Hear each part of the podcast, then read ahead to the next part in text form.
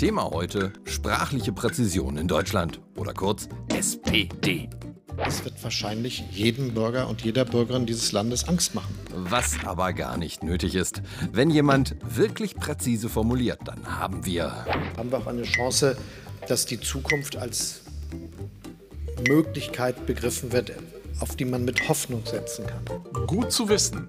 Und wir dachten immer, wir hätten die Möglichkeit, uns Hoffnung auf eine Chance zu machen, die uns auf die Zukunft setzen lässt. Wichtig bei der SPD ist, dass man genau hinhört. Wenn beispielsweise die Frau Möller aus dem Verteidigungsministerium sagt. Erstmal haben wir gemeinsam im NATO-Bündnis mit allen westlichen äh, Nationen festgehalten und die, die Entscheidung wird auch gemeinschaftlich getragen, dass keine Schützen- oder Kampfpanzer westlichen Modells geliefert werden.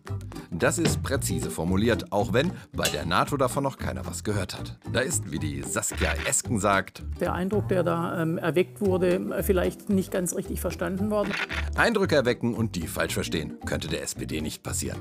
Zurück zu NATO und Bundeswehr. Da macht der Kanzler die Ansage, dass wir auch bereit sind, Einsätze im Ausland zu begleiten die sehr punktuell sind. Sehen Sie, die Bundeswehr hat keine Einsätze, sie begleitet sie punktuell. Vielleicht musikalisch, vielleicht macht sie auch nur Fotos für Instagram. Ist doch schön, dass unser Kanzler immer klar macht, was er meint. Wenn da so Klimaaktivistinnen und Aktivisten stören wollen, dann erklärt er ihnen... Diese schwarz gekleideten Inszenierungen bei verschiedenen Veranstaltungen von immer den gleichen Leuten erinnern mich an eine Zeit, die lange zurückliegt und Gott sei Dank. Ähm, Frau Regierungssprecherin, schwarz gekleidete Bösewichte aus einer glücklicherweise vergangenen Zeit. Hat der Kanzler die Klimabewegten gerade mit der SS verglichen?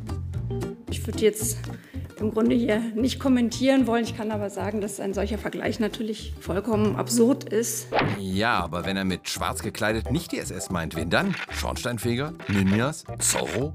Ich habe gar nicht gesagt, was gemeint oder was nicht gemeint war, sondern ich habe nur gesagt, dass ich das hier nicht kommentiere und dass die Äußerungen für sich stehen. Äußerungen, die für sich stehen. Und das von Olaf Scholz. Das hätte man ja auch nicht gedacht, wenn ich das mal so sagen darf. Ja, aber so sieht's aus.